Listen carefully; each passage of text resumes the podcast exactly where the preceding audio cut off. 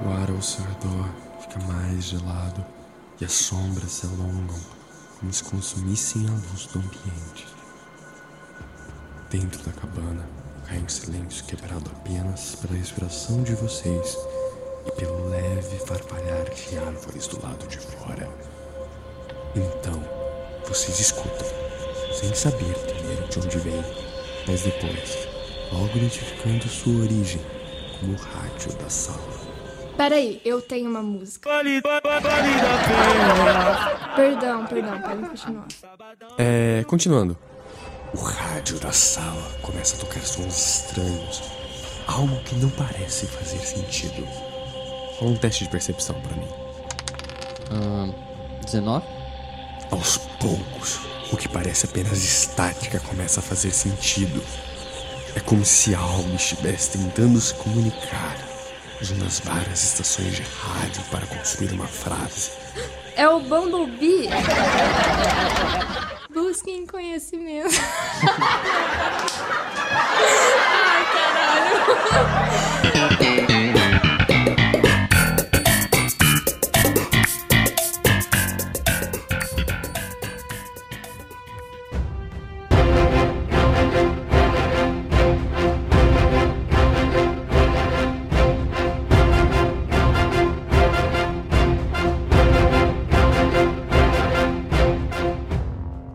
Bem-vindo ao Mestre dos Dados, o podcast em que eu, Vitor Calisto, falo sobre tudo relacionado a RPGs. Neste episódio, vamos falar sobre jogadores distraídos, como controlar o clima da mesa, o humor, a zoeira e o principal, sobre controlar expectativas.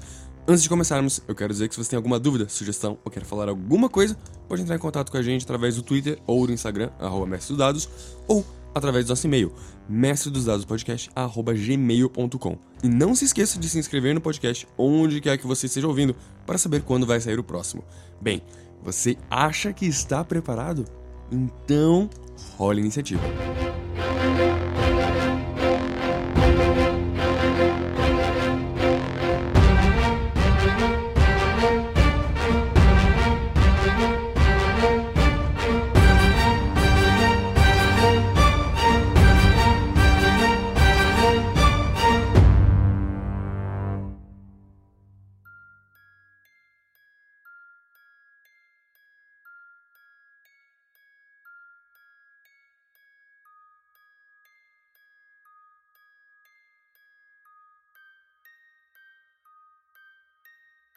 Este episódio é motivado por uma pergunta que o usuário Dragão Sem Nome fez no Instagram sobre como controlar o clima da mesa e dar uma maneirada no humor excessivo. Essa é uma ótima pergunta e algo que faz parte das mesas de RPG, especialmente quando está começando ou jogando com amigos. E é bem comum que alguns jogadores fiquem distraídos durante a sessão, alguém faça uma piada que os tire da mente dos personagens. E por ser tão importante esse assunto, eu decidi fazer este episódio. Há uma resposta simples para essa pergunta, mas eu sinto que podemos ir mais fundo ao discutir sobre como um mestre deve gerenciar expectativa na mesa. Vamos começar pela resposta simples. O humor é normal e ocorre consciente ou inconscientemente quando o jogador faz uma ruptura com o personagem. Isso ocorre muito em jogos de terror porque o humor é uma forma simples de aliviar a tensão do jogo e o suspense. É uma válvula de escape e é algo que acontece quando as pessoas veem filmes e séries de terror em grupo também. Mas eu não acho que essa seja a razão na qual ela acontece numa mesa de RPG de fantasia, cyberpunk ou de outros gêneros, embora haja semelhanças nas motivações. Se a sua mesa não tem essa veia cômica e não brinca com o ridículo, então a zoeira constante atrapalha, porque ela é disruptiva com a narrativa. Como num jogo de terror, uma piada desarma o momento e o clima da história. De repente, todo mundo está fora da narrativa por um momento. E só um breve momento basta para que uma cena perca a importância que tinha, porque ela dependia do clima que foi construído. O que eu vi nos grupos para os quais mestrei é que uma piada não atrapalha o clima quando os jogadores conseguem rapidamente voltar para os personagens e para a cena. O problema é geralmente quando eles saem de personagem demoram para voltar e ficam fazendo mais e mais e mais e mais piada. Isso na verdade é um problema de imersão dos jogadores. Se isso te incomoda, então tem algumas coisas que são fáceis de se fazer que podem ajudar. Dar um tempo no começo da sessão e fazer um intervalo no meio do jogo é ótimo para que as pessoas conversem, coloquem o papo em dia e tirem da mente que as preocupam e que riam do último meme que receberam no zap. É legal fazer um intervalo antes de chegar no momento dramático, como um gancho do que vai acontecer, como antes de uma batalha, para deixar os jogadores curiosos enquanto isso. É sempre possível e super recomendado conversar com jogadores sobre a situação. Às vezes jogadores fazem as piadas e nem percebem que isso atrapalha o clima, porque estão entre amigos e esse comportamento é o comum. Se esse é o estilo do grupo no mundo real, então vai ser o estilo dentro da mesa. E por último, pode ser que você, como mestre, tenha de adaptar seu jogo para ser um pouco mais brincalhão e ter cenas e momentos que permitam os jogadores fazerem piadas e brincarem um com os outros, dentro e fora de personagens. Momentos que não tenham muita atenção ou que tenham baixa chance de ter grande impacto na história. Ao preparar uma cena assim, você mostra para os jogadores que esse é o momento certo para isso e os deixa mais livres para explorarem e com isso garante que quando chegar uma cena mais dramática ou séria, os jogadores já tiraram da mente essa necessidade de fazer uma piada e de dar risada. Eles já riram, se divertiram e agora estão prontos para seguir em frente. Pode ser que você tenha um jogador que seja mais piadista que os outros e por isso você talvez tenha que falar com essa pessoa em particular. Tente aplicar algumas dessas dicas e veja se ela entende como está o clima da mesa e se o hábito dela muda. Se não acontecer, então tem mais do que aparece na superfície. Geralmente é uma dificuldade de entrar no personagem e se permitir sentir o que está acontecendo na narrativa. E isso pode ser algo inconsciente que o jogador faça. Se for o caso, leva-se tempo para mudar esse comportamento e talvez precise de um empurrãozinho através de algumas cenas que serão mais impactantes emocionalmente.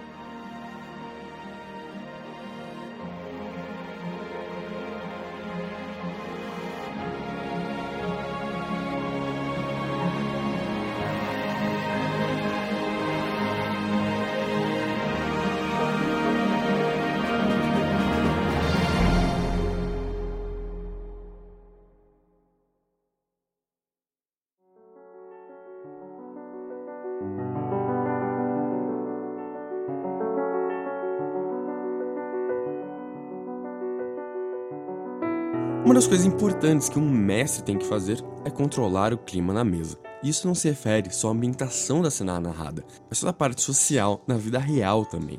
Conhecer os jogadores e o que eles gostam e no que se interessam é importantíssimo para garantir a atenção.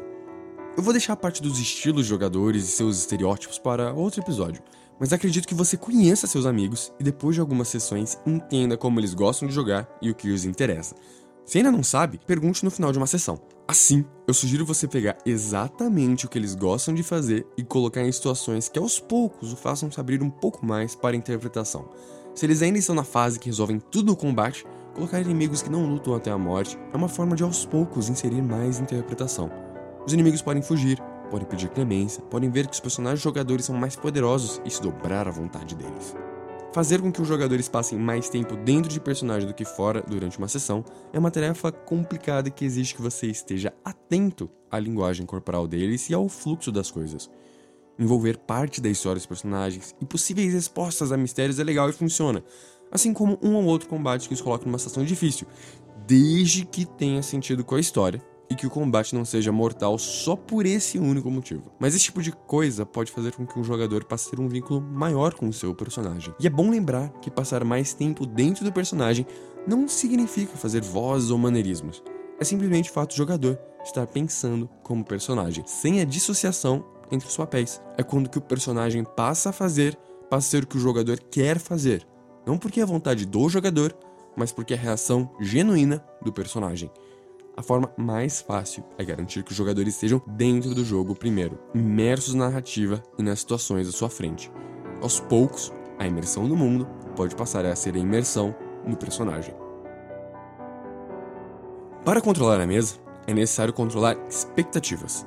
É entender que os jogadores têm períodos de atenção e que você deve lidar com esses períodos. Deixar o jogo relaxar um pouco e permitir um respiro mental, piadas e umas brincadeiras o instigar os jogadores, os colocando cara a cara com situações que demandem que eles resolvam os problemas imediatamente, o chamando para tomar uma ação. É criar situações de tensão que são facilmente resolvidas para prender a atenção e eventualmente criar uma tensão que não é facilmente resolvida. Combates têm esse propósito. A situação escala até que só é resolvida por um combate ou ele simplesmente acontece por motivos externos bestas e monstros que atacam os jogadores durante a viagem, bandidos e rivais que atrapalham a jornada e se colocam como um obstáculo. Mas a tensão do combate e a atenção dura tanto quanto dura o combate. Então temos que buscar outras formas de buscar tensão.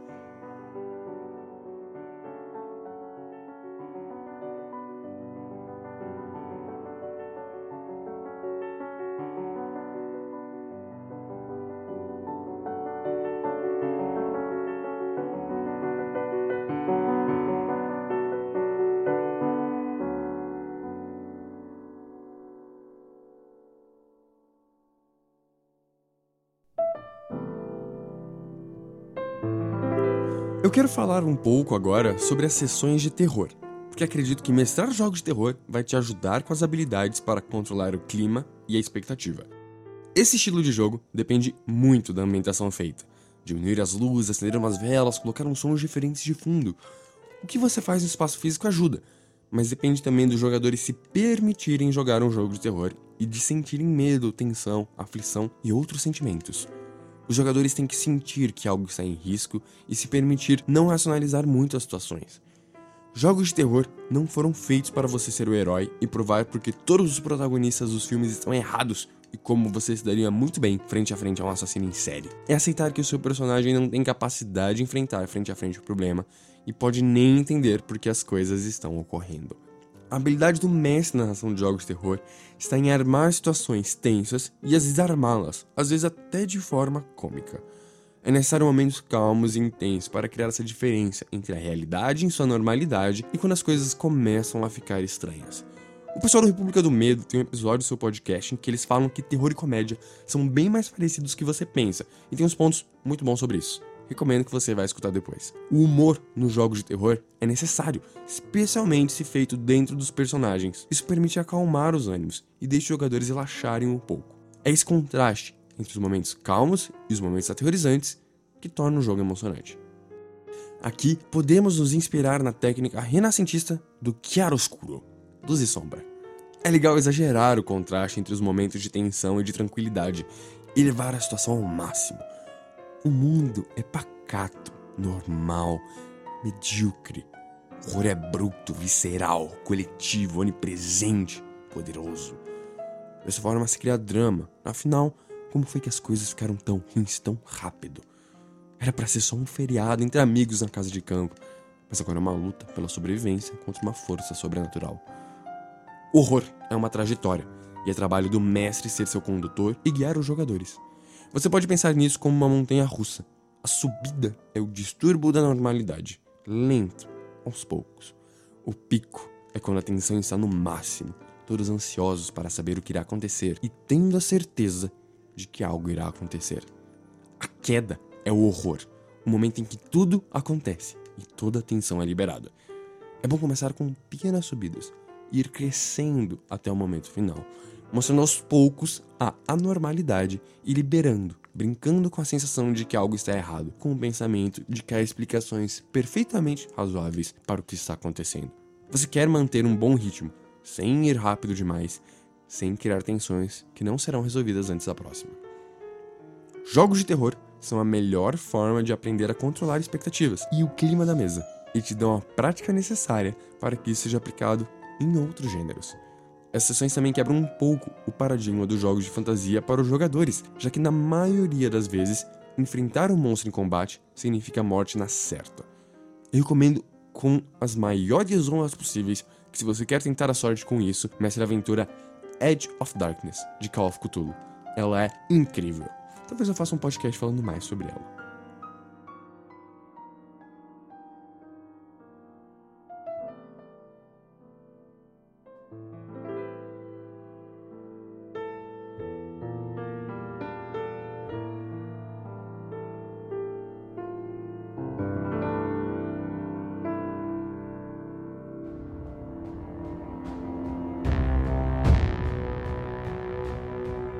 Chegamos ao fim de mais um episódio. Aproveite para favoritar dar 5 estrelas no podcast no iTunes e não esqueça de nos acompanhar no Twitter e Instagram, arroba Mestre dos Dados. E caso queira conversar, mandar uma dúvida ou fazer uma sugestão, ou talvez fazer uma pergunta que vire um podcast como esse, mande um e-mail para mestredadospodcast.gmail.com. Semana que vem, estamos de volta com mais um episódio.